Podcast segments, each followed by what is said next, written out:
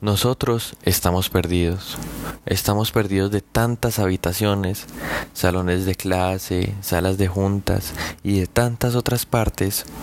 Pero nosotros estamos aquí.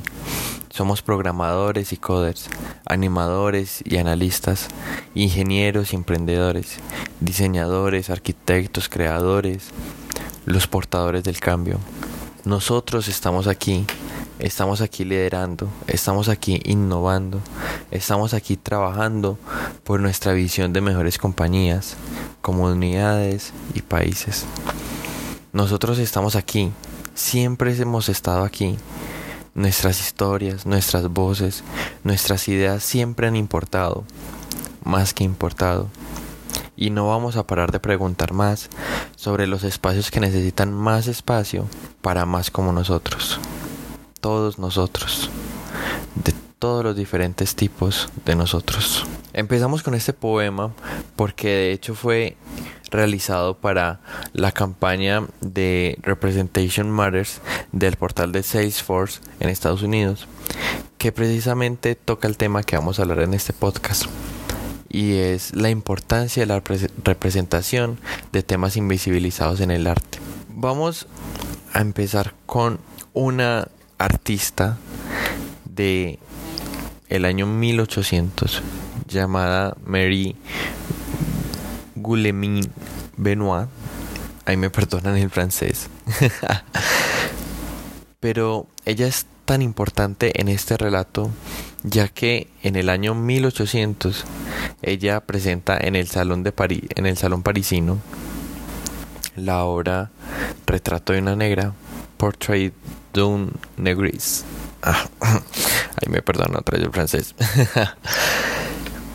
Pero, ¿por qué es importante esta obra?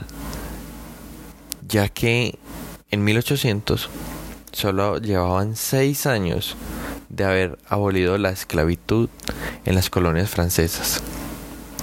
O sea, esta obra, esta artista, más que todo, retrata en su obra por primera vez a una persona negra sin vestimenta exótica o sin haber sin, sin mostrar su esclavitud o sea mostrando a una persona negra como un igual para las personas europeas y de hecho provocó demasiado demasiada expectativa demasiada sorpresa y también mucha crítica por equiparar artísticamente a esclavos con personas libres.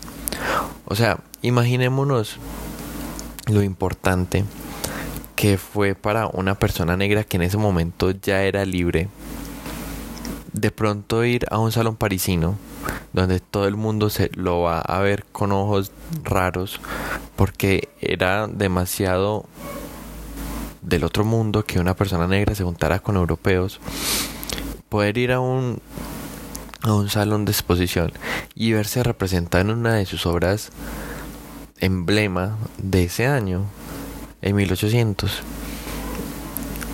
Ya no como una persona esclava, sino como una persona par, como una persona que viste igual que los demás europeos y que puede ser considerado ya parte de una sociedad, pues entre comillas, porque sabemos que desde la abolición de la esclavitud hasta la aceptación social de las personas negras es un camino demasiado largo que aún en ese momento se lucha. Y aquí en Colombia que se tiene la verdad muy muy invisibilizado este tema. Entonces imaginémonos este cuadro y la representación que va a tener van a tener las personas negras y, el statement que es como estas voces también importan e importan por todo el daño que les hemos hecho. Luego vamos a, ver también a nuestro escritor insignia, Charles Dickens, con su obra emblema que es Oliver Twist. Pues en realidad Charles Darwin tiene otras historias emblema, pero yo creo que todo lo que escribió él hace parte de una representación artística, o sea, que, que, que impactó mucho la sociedad en ese tiempo. Para contextualizarnos, es el inicio de la gran revolución industrial. En Londres, más que todo, la revolución industrial, Londres Estados Unidos, obviamente, acaparó muchos derechos humanos. La creación de las fábricas hacía que los niños empezaran a trabajar desde los 7 años de edad haciendo que sus manitos se atrofiaran, de hecho no tenían vacaciones, no tenían descansos justos, o sea, en realidad los derechos laborales eran nulos porque apenas estaba creando lo que son las empresas. Y lo los empresarios lo único que querían era fabricar en masa, porque de eso se trataba la misma eh, revolución industrial, la creación en masa, el, motor a vapor, las fábricas y, todo esto conllevaba a que las familias se vieran literalmente en, la, en una nueva forma de esclavitud atadas a las empresas porque los padres vivían endeudados con las empresas y esas deudas las heredaban sus hijos. Para poder pagarla los niños tenían que trabajar desde tan temprana edad, quitándoles toda la vida prácticamente. Ellos estaban atados a, a una fábrica desde sus siete años hasta, hasta que se morían o hasta que ya no les servía ninguna parte de su cuerpo y no eran productivos para la empresa. Entonces Charles Dickens empieza a retratar todas esas, estas historias en sus obras y una de las más importantes es Oliver Twist que, que fue publicada en el año de 1838, o sea, 38 años después de que el primer retrato de una persona negra que no que no retrataba cosas de la esclavitud o vestimentas exóticas fuera presentado en el salón parisino. Charles Dickens sale con esta obra hablando sobre la cruel realidad que vivían los niños en la época londoniense de, la revolución industrial donde no podían vivir su vida literalmente y retrata lo duro que eran las calles y la realidad de casi todas las personas que vivían en Londres en ese instante. Tales obras son fueron de tal impacto que ayudaron a la creación de los primeros derechos de la primera infancia en Londres y de allí los derechos laborales pero sabemos que los derechos laborales también se lucharon demasiado con todas las protestas y todas las manifestaciones que hubieron gracias a los trabajadores. Sabemos que en este momento la, el trabajo mínimo de 8 horas no, no fue logrado si no hubiera sido por un paro de 45 días en, en España. Porque eso antes no había ni horario de, de, salida, o sea, sabías a qué era entradas, pero la salida usted no la tenía segura.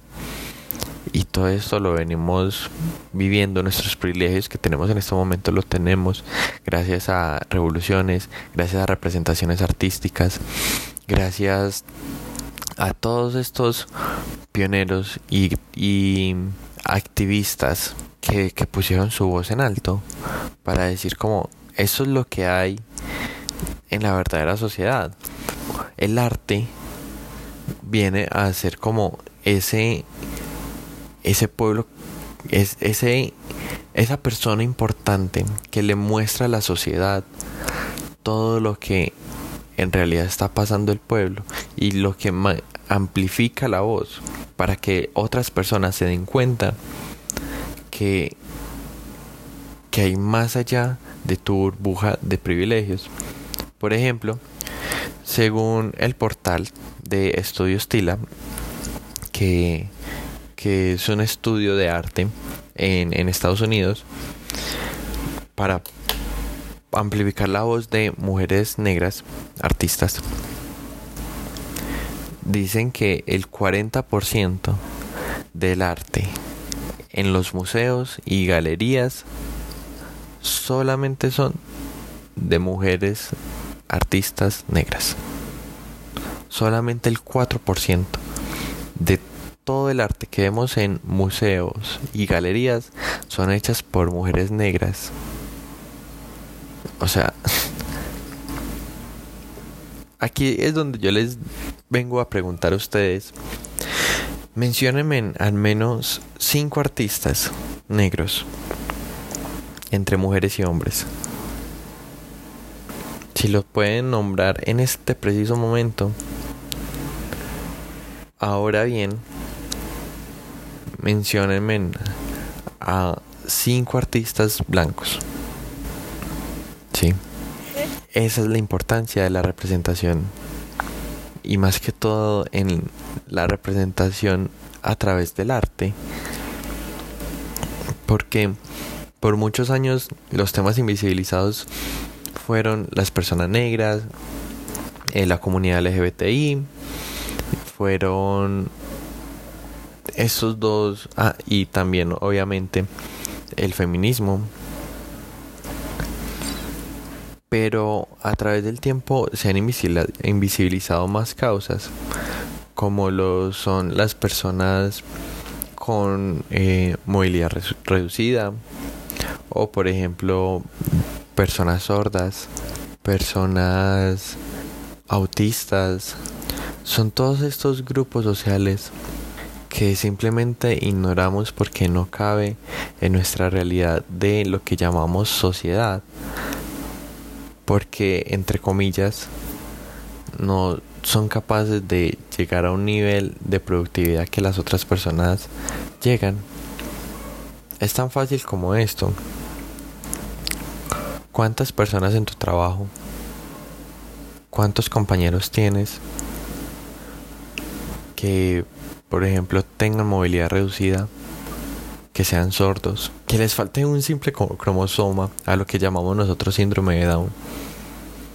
Que de hecho es un muy buen ejemplo de representación, ya que eh, hace unos años salió una campaña de un almacén, así como el éxito y Jumbo, Euro, pero en Chile, en los que, en lo que ellos mostraban que contrataban a personas con síndrome de Down, precisamente rompiendo este estigma de que las personas con síndrome de Down tienen un retraso mental y que por ende no pueden ser productivos o por ende no pueden entender nada de lo que les decimos.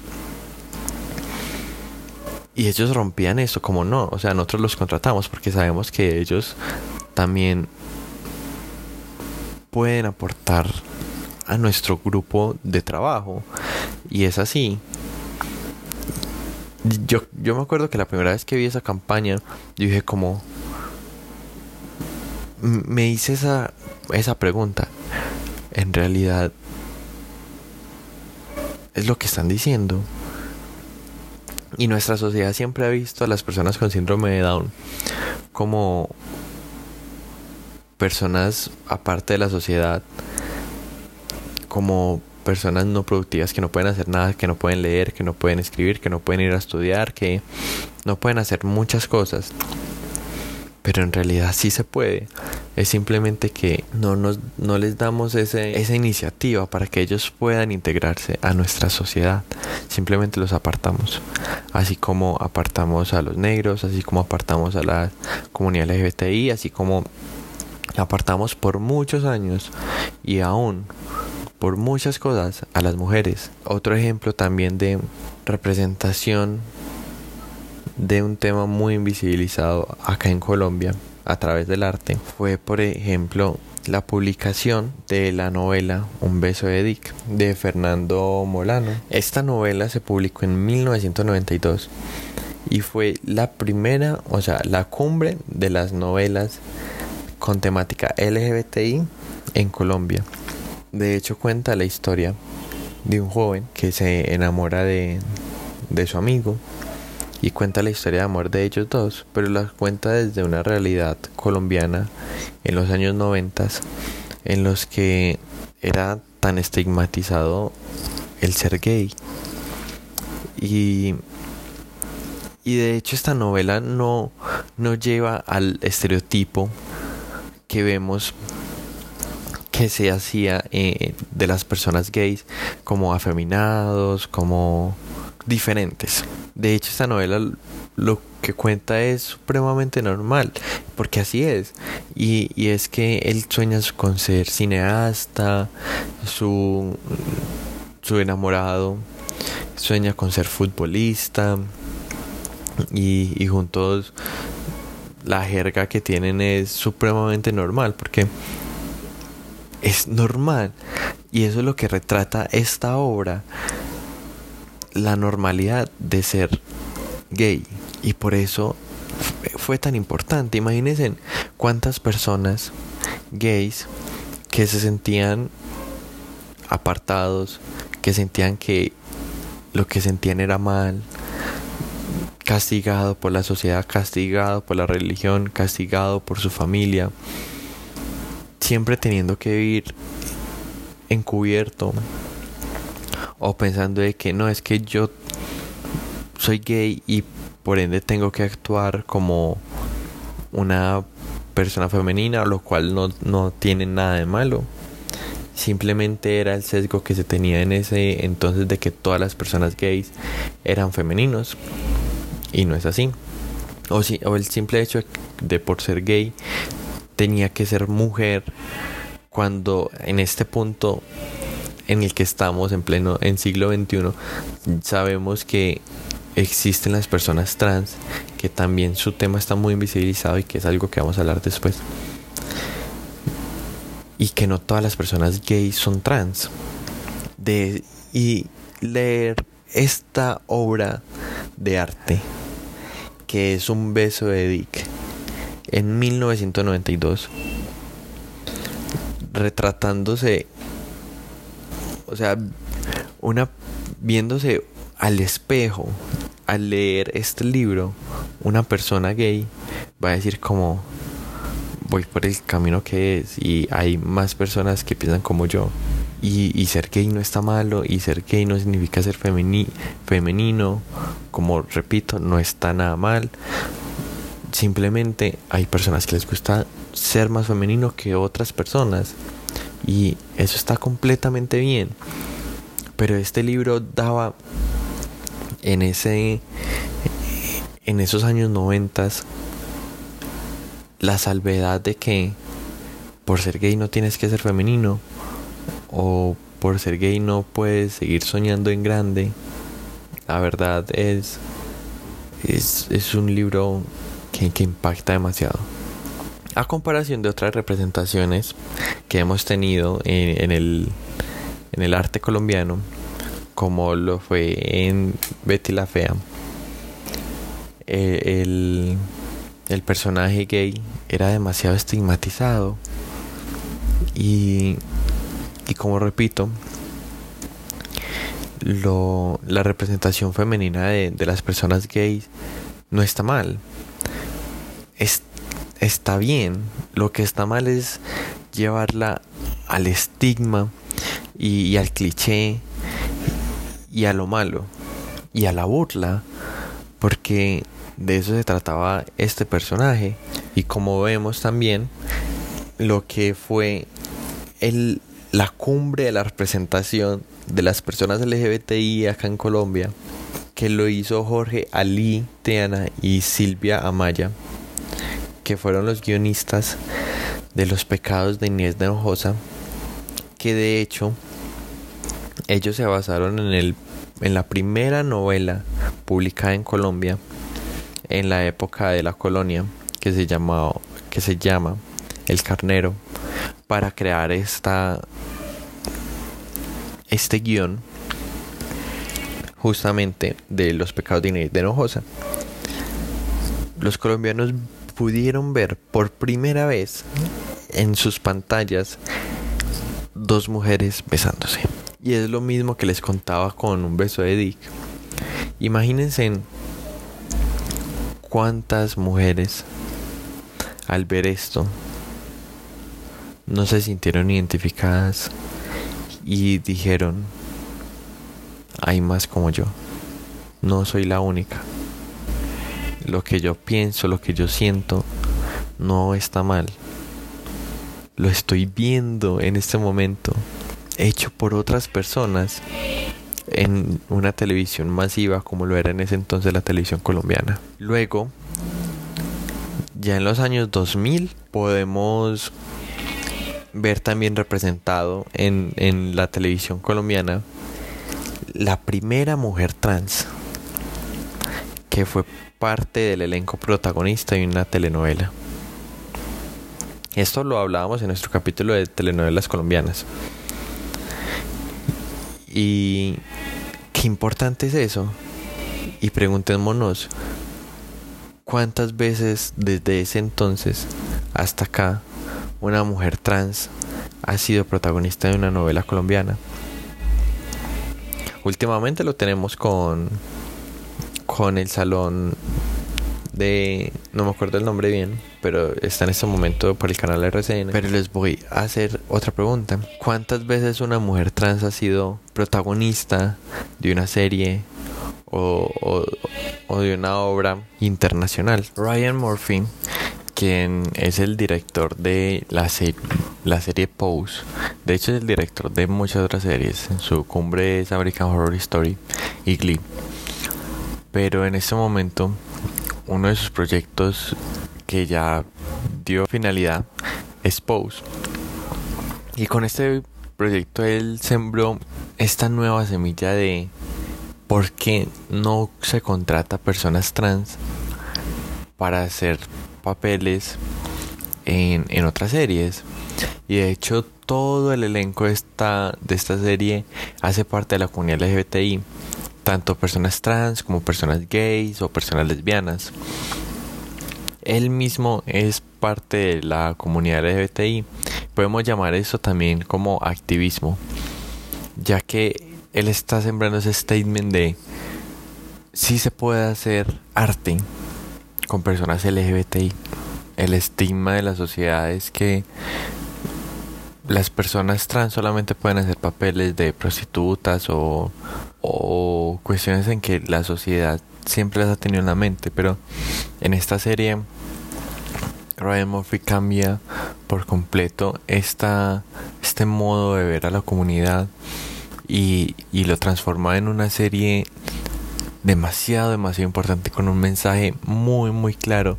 Y es que yo de verdad se los digo que toda persona debería ver Pose simplemente por el valor que tiene y por el mensaje que da en cada episodio de familia, de unión, de, de amor. Y, y, sus protagonistas son personas trans que, que hacen su trabajo excelente y que apenas en pleno 2021 se les está dando el reconocimiento que, que se merecen es como tú puedes hacer más de lo que la sociedad te ha dicho siempre que quisieras. Y de eso se trata la representación de un tema invisibilizado. Precisamente en el arte y precisamente en series como estas que son globales, que son virales, de estas representaciones de la que hablamos, para que muchas otras personas se puedan sentir bien consigo mismas. Bueno, y también, ¿por qué no hablar de la música? Que si bien hace también parte del arte, y en este momento el arte contemporáneo es muy importante porque es lo que vivimos en este instante, y es la primera canción en español que visibiliza la comunidad trans que fue Simón el Gran Varón, escrita por Omar Alfano e interpretada por Willy Colón, en la que habla literalmente Omar Alfano de que es, es algo natural y que a la naturaleza no se le puede ir en contra y, y que está bien y que, y que está normal y habla de precisamente y tristemente de lo que hacen las, las familias cuando alguno de sus miembros es parte de la comunidad LGBTI, que, que los apartan, los olvidan, simplemente los echan a la calle y los ignoran por muchos años, dejándolos a su suerte. Y de esto se trata el tema de, de Pose de, de, Ryan Murphy es ese otro lado de cuando a las personas LGBTI las echan de su casa. ¿Qué hacían en el Nueva York de los noventas? Y cómo se creó, se creó esta comunidad de familias, porque eso era lo que pasaba. Se creaban las familias ya que sus familias biológicas los rechazaban. Ellos creaban sus propias familias para mantenerse entre ellos, para darse apoyo con otras personas que estaban pasando por lo mismo. Ahora bien, la mujer en el arte, que de hecho se sabe que en la restauración que se le hizo al Museo del Prado en 1996, se descubrió que el retrato de que hizo Sánchez Coello sobre el rey Felipe II, que tenía su firma, se vio claramente que debajo del lienzo estaba en sí la firma de Sofonisba Anguisola, que fue una de las artistas de la corte del rey, pero que su trabajo fue opacado, fue robado por Sánchez Coello. Eso nos da un atisbo de lo que ha pasado con, con, con las mujeres todos estos años. Y es que sus logros se han visto robados por, por hombres para darle más importancia, para eh, de hecho segregar más a las mujeres a, lo que es el trabajo de hogar. Y, y relegando su importancia en, en el arte y en, y en todos los campos de la ciencia. Esto nos hace dar cuenta de que la mujer siempre ha estado también presente en el ámbito artístico. Simplemente que el patriarcado la ha querido siempre, siempre apagar su voz. Como representación en Colombia tenemos claramente a Débora Arango, que su, sus obras yo mismo las considero como una protesta social a lo que era la Colombia, en la Colombia en la que ella vivió. Una protesta al gobierno, a la misma sociedad, a la iglesia. Y en sus retratos podemos ver por, por primera vez que de hecho fue un escándalo en la sociedad colombiana a una mujer en labor de parto, en su máxima naturalidad, pero que para el tiempo en el que ella expuso esta obra fue prácticamente estigmatizada y fue muy muy criticada. De hecho, ella en su representación de, la iglesia su más grande obra, que es el recreo, Las monjas y el cardenal, que es literalmente una crítica a lo que era la comunidad religiosa o es sobre el cardenal enjaulado y las monjas a su alrededor, que nos habla de muchas cosas dependiendo del contexto en el que nosotros lo veamos. Yo en mi, en mi contexto lo analizo como esta sátira al voto de castidad que se tienen que guardar las personas religiosas, como lo son los, los padres y las monjas en este caso, y el libertinaje que se vive detrás de bambalinas porque al fin y al cabo son personas, son hombres, son mujeres que sienten y que su voto de castidad es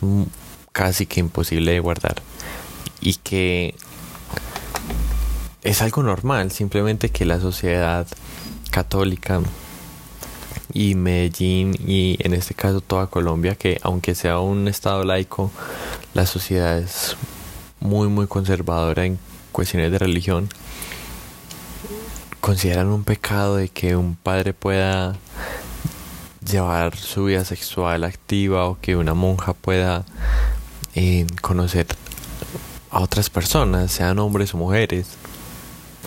Esto es simplemente un pecado ante la, el imaginario.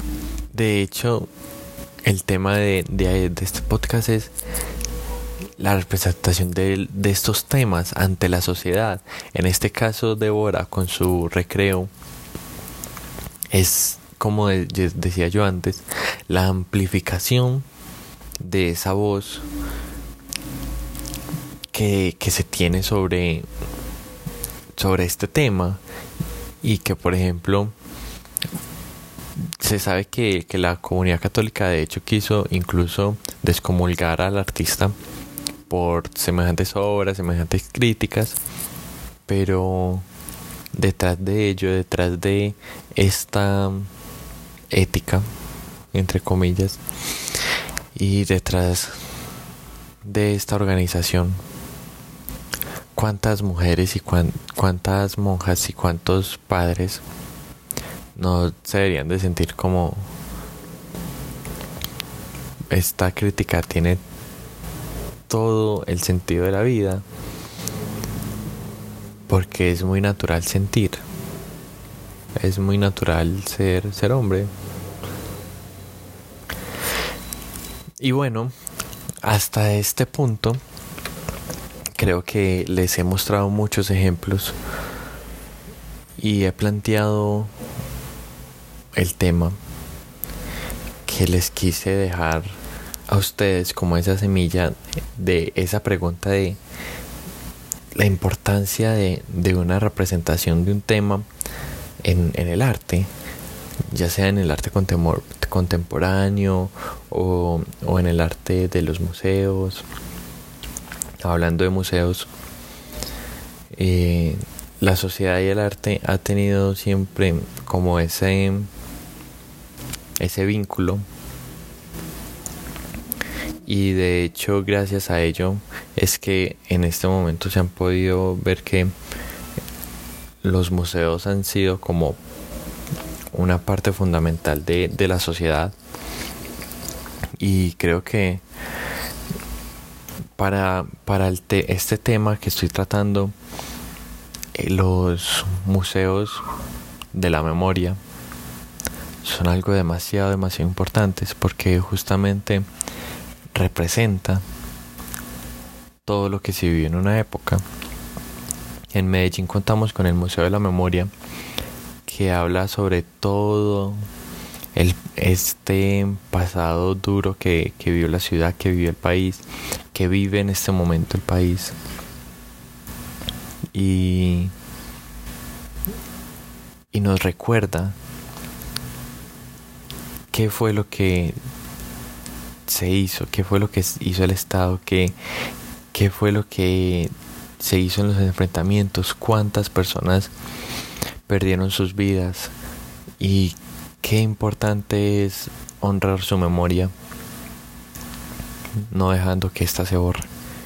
Pero bueno, esto ha sido todo, todo por hoy en este maravilloso capítulo.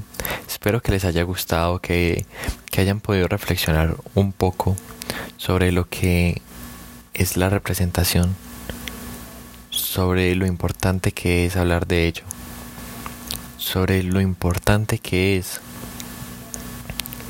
poder cambiar a la sociedad por medio del arte, por medio de, de estas demostraciones artísticas que valga la, la redundancia, demuestran estas comunidades que siempre apartamos de la sociedad son parte misma de la sociedad. Hasta luego y que tengan un muy muy grandioso día.